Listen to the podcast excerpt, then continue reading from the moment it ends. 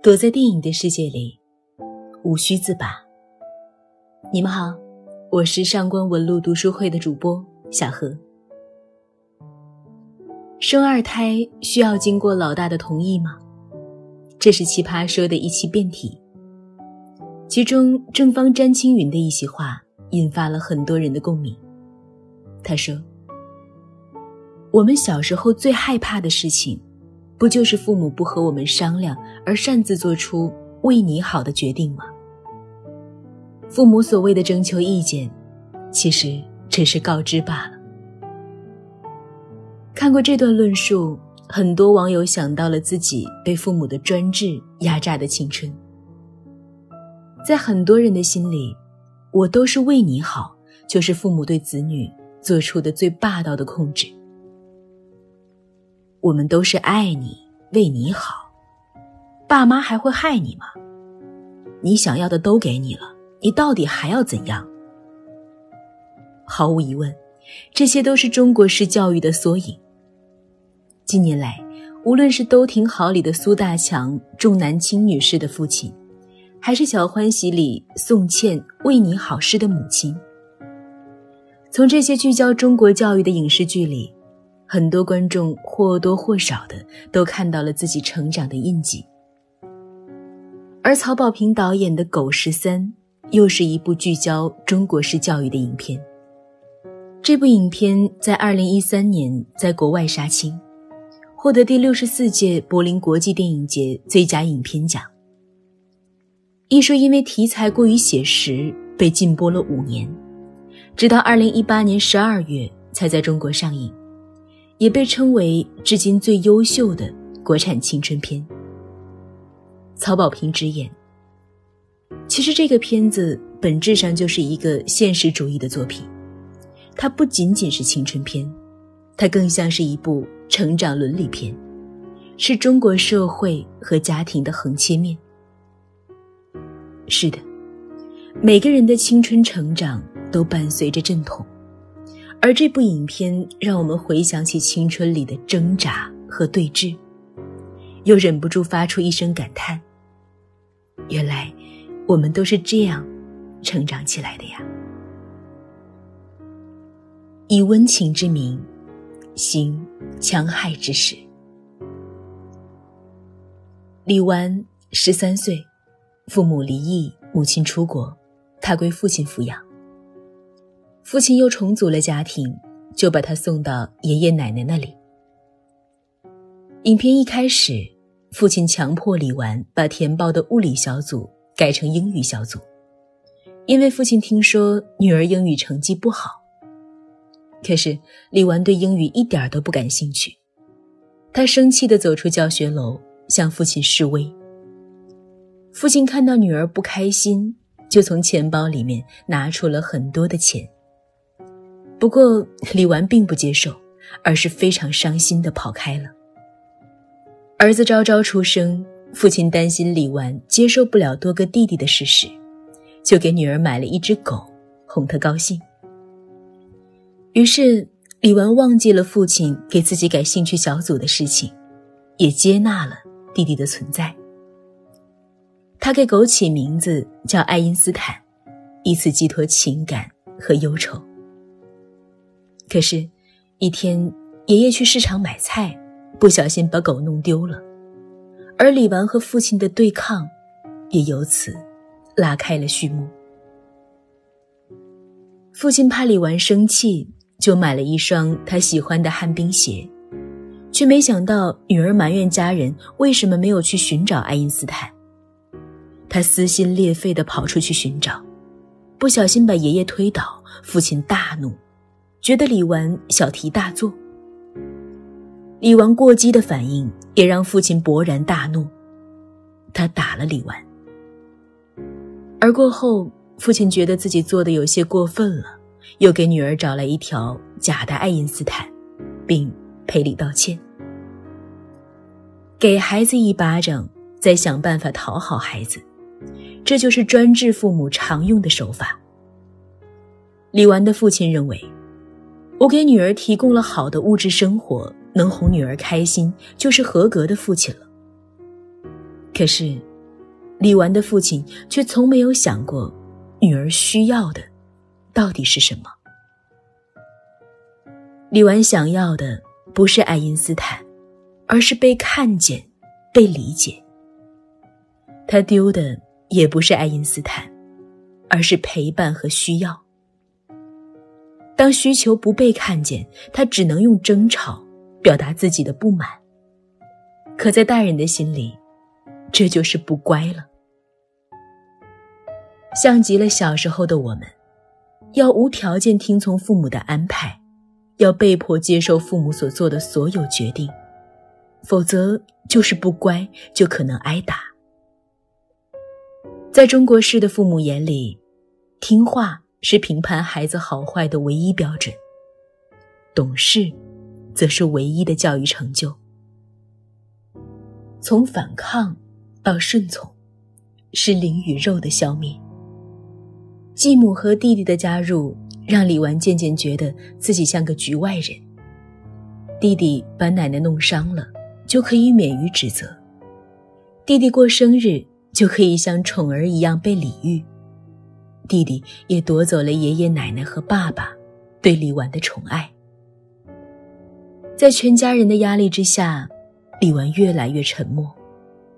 被父亲暴打一顿，李纨也学会了察言观色，也一点点的。失去了原来的抵抗。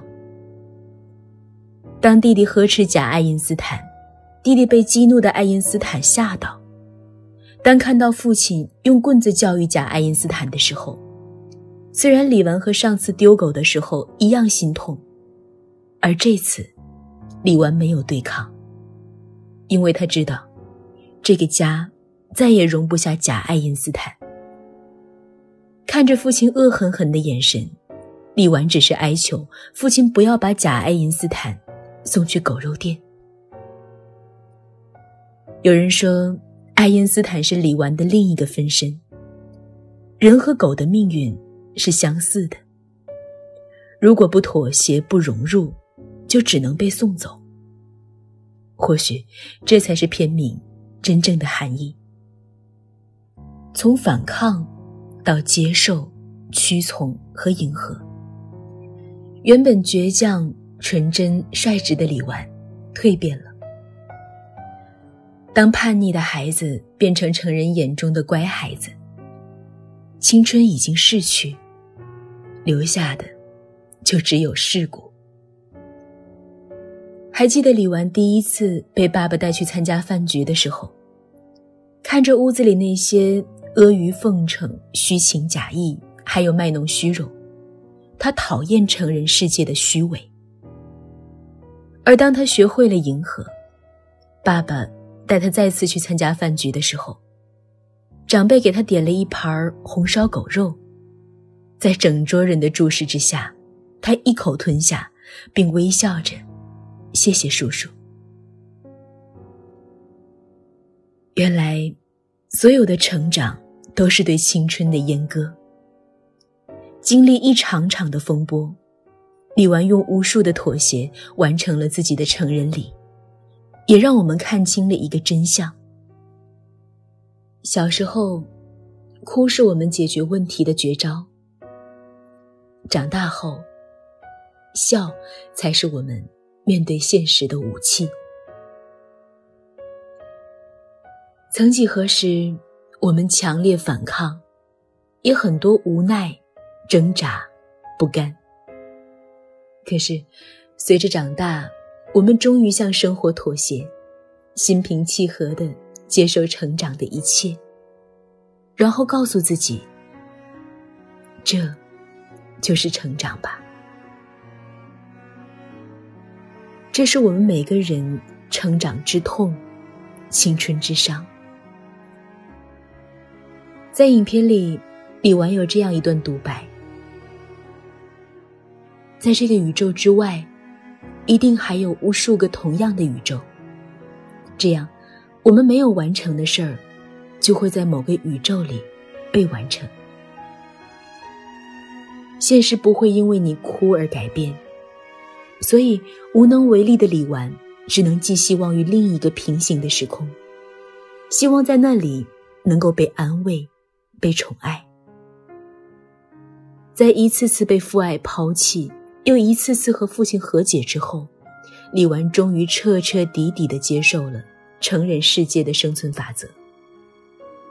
以前想争取的，不再想争取；以前想不通的事情，现在也都可以想通了。所以，当他在街上偶遇丢失的真爱因斯坦的时候，他假装不认识，因为他知道。把他带回家，结局也一样是被赶出去。影片最后，李文看到弟弟在滑冰场跌倒，一旁的教练不让他哭，也不扶他，而是让他自己站起来。那一刻，李纨明白了，弟弟也要开始一点点经历社会的捶打了。豆瓣上有网友说。如果没有共鸣，你知不知道，你有多幸运？真的会去看这部电影的观众，其实所有的剧情，他们都知道。看不懂的，才是真正幸福的孩子。而看懂的人，却有着各不相同的青春和人生。有感于影片当中的另外一幕。李纨因为物理竞赛获奖，被保送高中，父亲带他去庆祝。在车上，母亲打来电话，李纨和生疏的母亲简单问候，便挂掉电话。他问父亲：“你和妈妈是如何开始的呢？”父亲没有回答，只是哭泣起来。看到这一幕。又忍不住让人原谅这个暴躁父亲之前所有的专制举动。或许，李纨的父亲回想起自己经历的那些让他成长的痛苦瞬间，餐桌上的曲意逢迎背后，又是怎样无人能懂的心酸和无助呢？没有人能免于成长的撕裂。爷爷、父亲、李纨，三代人之间或许并不是对立的关系。每代人都经历着他们的成长阵痛。影片让我们再次面对成长的痛苦，也给予我们成长的力量。父母欠我们的解释，终究要靠我们自己去和解。那我们又该怎么样去主导自己的人生？怎么样去对待自己的孩子呢？这可能才是看过影片之后，值得我们每个人认真思考的问题。今天想要和大家聊的话题是：你是怎么样去看待为你好事的家庭教育呢？欢迎大家在评论区里留言，和我们分享你的感受。如果你想查看今天节目的内容，请到微信上搜索公众号“上官文露读书会”。阅读是我们离美最近的时刻，让我们共赴一场美丽的约会。今天的节目就到这里，我们下期再会。